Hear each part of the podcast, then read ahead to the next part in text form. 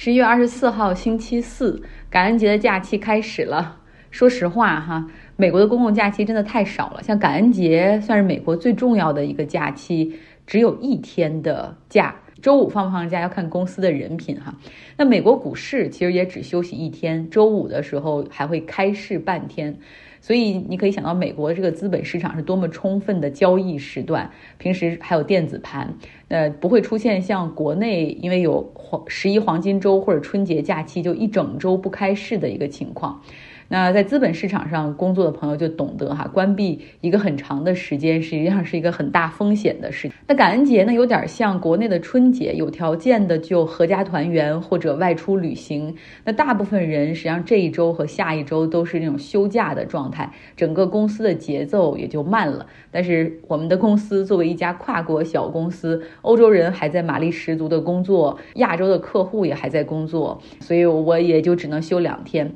日本人挺有意思的，他们在十一月二十三号一天是公共假期，叫这个假期的名字也很有意思，叫勤劳感谢日，全国放假一天。当然，他们的足球队在这一天快结束的时候送上了二比一击败德国的礼物。我看着那个日本球迷陷入欢庆的视频，就觉得，体育能给大家带来的快乐凝聚力，可能是其他东西很难做到的。不对，纠正我自己，在欧洲可能可以做到，就是喜欢比赛的欧洲人也会把他们对于体育的热情带到了欧洲唱歌大赛上，也就是音乐界的欧洲杯。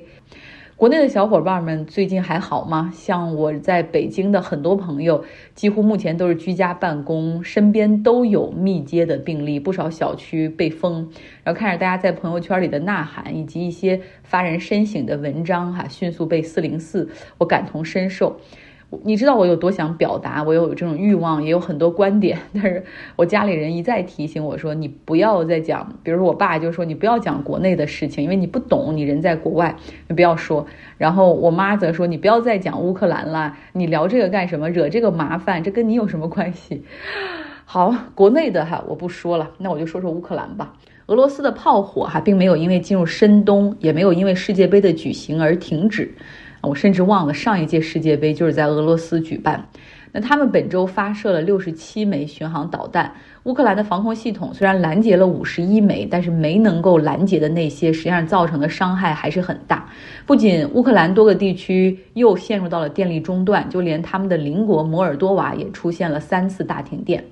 那接下来我其实要讲一个之前我给自己布置的作业哈，《纽约客》有一篇文章讲美国北约。是给经济援助的同时提供军事装备，他们如何在不参战的情况下帮助乌克兰呢？他们之间是如何合作，又有怎样的分歧和间隙？现在乌克兰国防部长雷兹尼科夫是总统泽连斯基在去年十一月任命的，那那个时候也就是战争开始前三个月。他最早是苏联时期的一个空军老兵，退伍之后，呃，成了律师，后来进入政坛。他从战争开始之前到现在，一直就频繁的来往于北约国家，确保他的国家，确保乌克兰能获得他们所需要的西方武器。乌克兰对于战争有三个阶段的定义，第一个阶段就是设法阻止敌人的突破，这个阶段被乌克兰人认为是主权国家的一个生死存亡战。事实上，俄罗斯已经输了。第二个阶段则是稳定防线，做到在战场上兵力相当，也就是说是一个僵局阶段。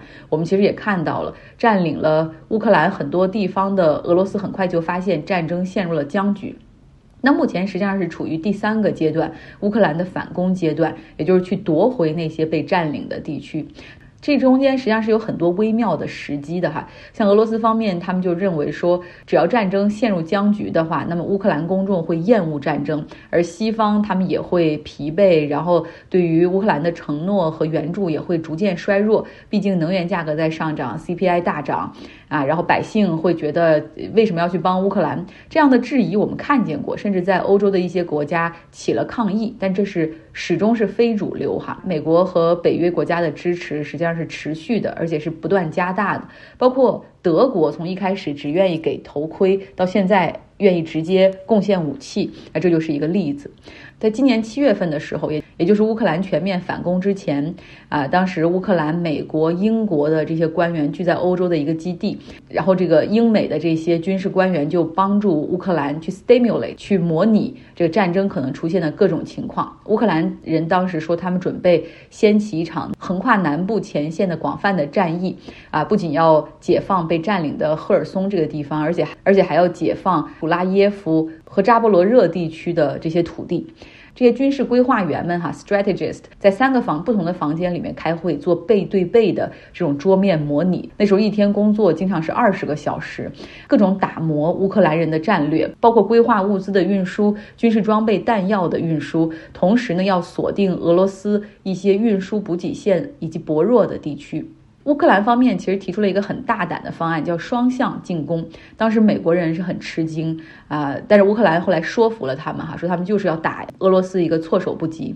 然后呢，有这个英美的这些 strategist 帮他们进行桌面的这种演习，然后。制定好了策略，果然在八月下旬的时候，他们乌克兰部队全面向赫尔松推进。这个战役是非常的缓慢和艰苦，俄罗斯和乌克兰都损失惨重。但是不到一周，另一支乌克兰的部队就冲向了俄罗斯在哈尔科夫地区的防线。这个双向作战果然让俄罗斯军方毫无准备哈。那装备不足的俄罗斯军队以及他们很缺少战斗经验，很多人干脆放弃阵地逃跑，留下了弹药箱，还有几辆坦克。那么乌克兰军队就这样一个一个的去收复了附近的村镇，他们通常坐的这些战车也都是西方提供的，比如说悍马。澳大利亚的装甲运输车叫 Bushmaster。说到军事装备，实际上西方对于乌克兰的支持是有一些转变的哈。早在2014年俄罗斯入侵克里米亚之后，顿巴斯地区被俄罗斯所支持的分裂势力所控制，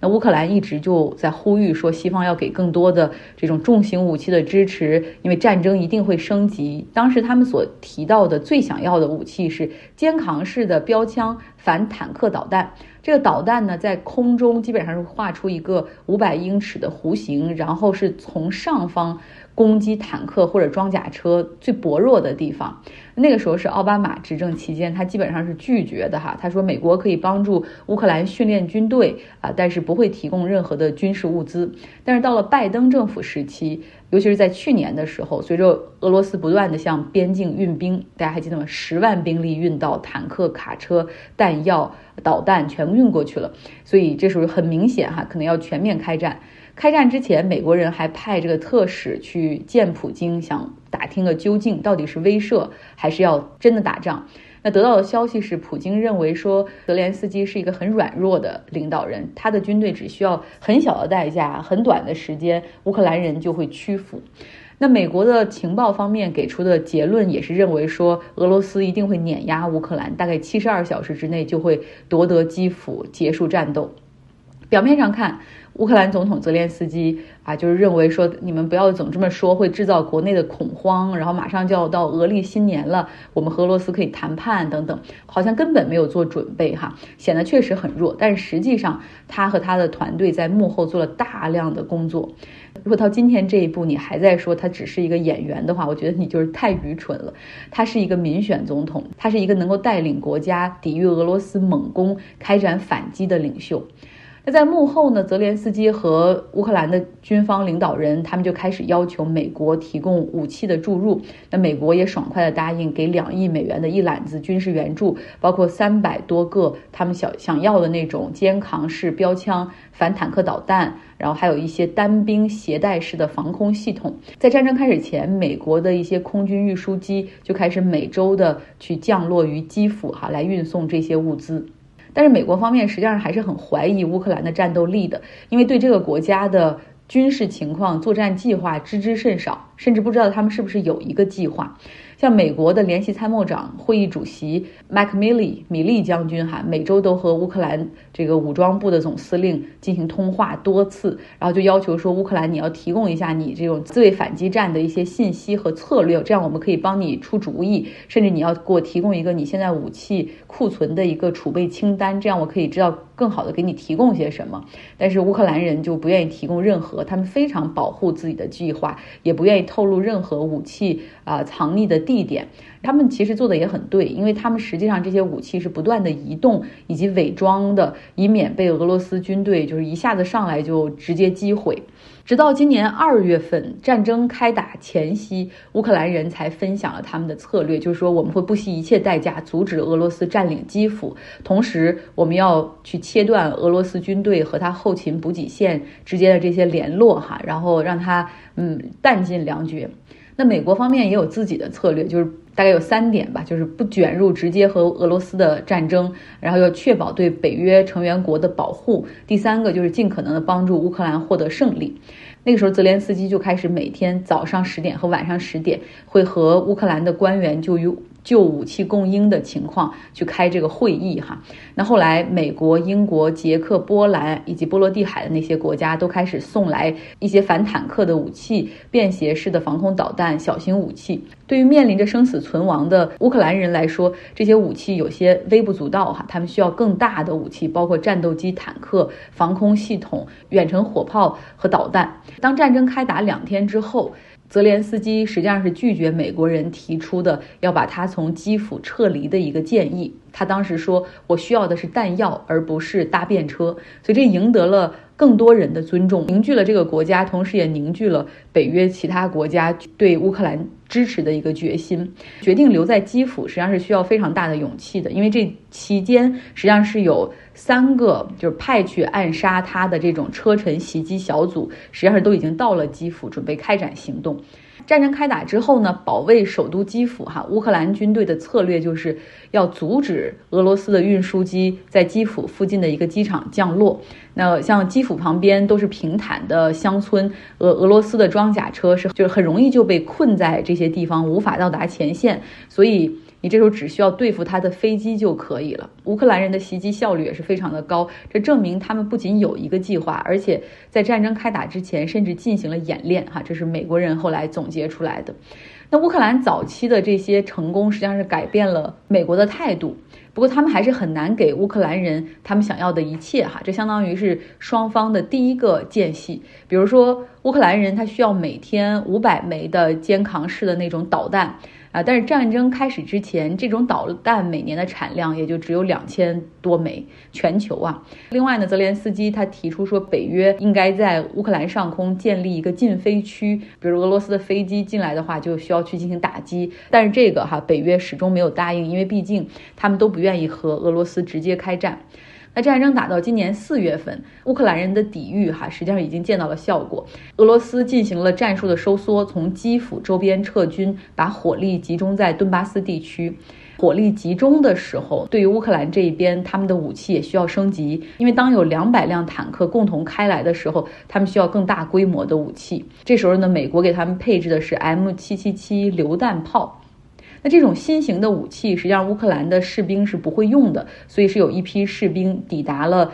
在德国的美军训练基地，然后在那儿进行了一个六天的培训。美国的教官教他们如何设置、使用、移动、瞄准啊，以及怎么样保证中间氮气还有液压的水平等等。其实乌克兰士兵在那一次培训过程之中，就给美国人留下了非常深刻的印象。因为有一次午休吃饭的时候，乌克兰的一个士兵就是说，他的家的村庄遭到了俄罗斯炮火的攻击，其他的乌克兰士兵都没有把饭吃完，就立刻站起来说回去要继续训练，因为。来这儿并不是为了吃饭休息，而是希望能够赶快学会这些东西啊，回去保家卫国。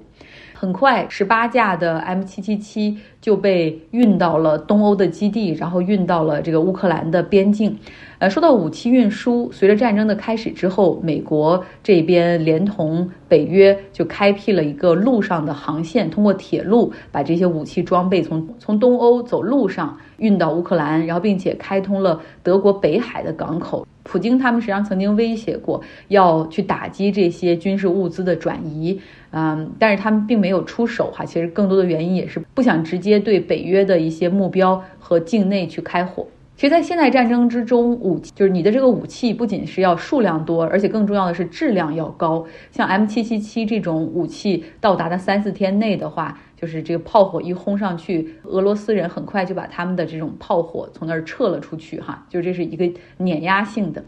除了这种武器装备上的协助，还有一个协助就是通过情报。这是《纽约客》里的原话哈，说美国间谍卫星可以捕捉地球上任何一个地方的一个快速的照片。那离地面更近的地方，美国经常会用他们的军用侦察机沿着边境飞行，然后把这个照片非常像素高的照片扩大之后，就可以看清这个地面的情况。然后另外呢，他们还可以通过一些情报拦截，然后或者分析人员的监听，然后去看这个俄罗斯指挥官之间的这种通讯信息。所以从这个战争开打之后，美国和北约的这些成员国其实向乌克兰分享了大量的这样非常有用的 valuable 的情报。那像北约有一个情报协调中心，他们会在那儿给乌克兰军队他们所需要的坐标。啊，不过他们只会提供位置，并不会提供打击的建议。他们只会说，比如哪个旅在从哪儿往哪儿移动，哪一个地方有他们的这种营地，哪个地方有他们的指挥所。哈，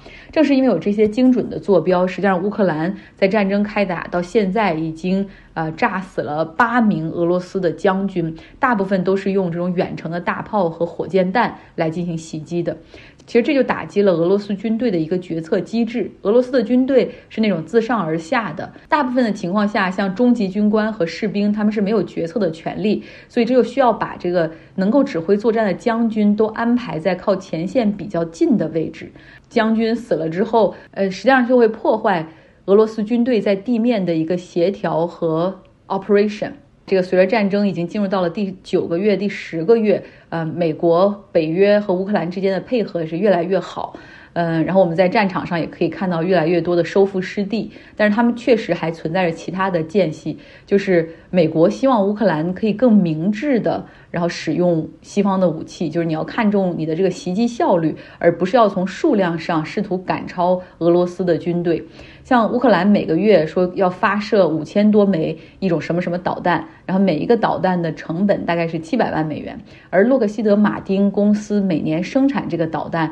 就只有九千枚。呃，然后美国人就是说你要好好使用哈，你不会得到更多的这样的导弹，因为这个地球上就没有这个产量。但是乌克兰对于俄罗斯的策略就是。你向我们发出的任何一枚导弹，我们都会有六枚导弹飞向你的方向。所以这个是让美国人现在和乌克兰人之间有一个这种缝隙所在，就是美国人他告诉乌克兰说，你要聪明的打仗，如果你尝试着像俄罗斯人那样粗糙的战斗的话，那你就会输。但是美国的使命就是帮助乌克兰哈，然后尽量获得这场战争的胜利。然后另外还有一个间隙，就是说这个战争到底打到什么时候呃为结束？就是乌克兰人是希望说要收复失地，不仅是顿巴斯地区，甚至可能是克里米亚。但是美国和北约方面可能认为泽连斯基的一些就是目标可能会有一些不切实际哈，可能会错失一个和谈的机会，让普京颜面扫地。那最后的结果会不会引发更高一级别的战争呢？比如说核武等等。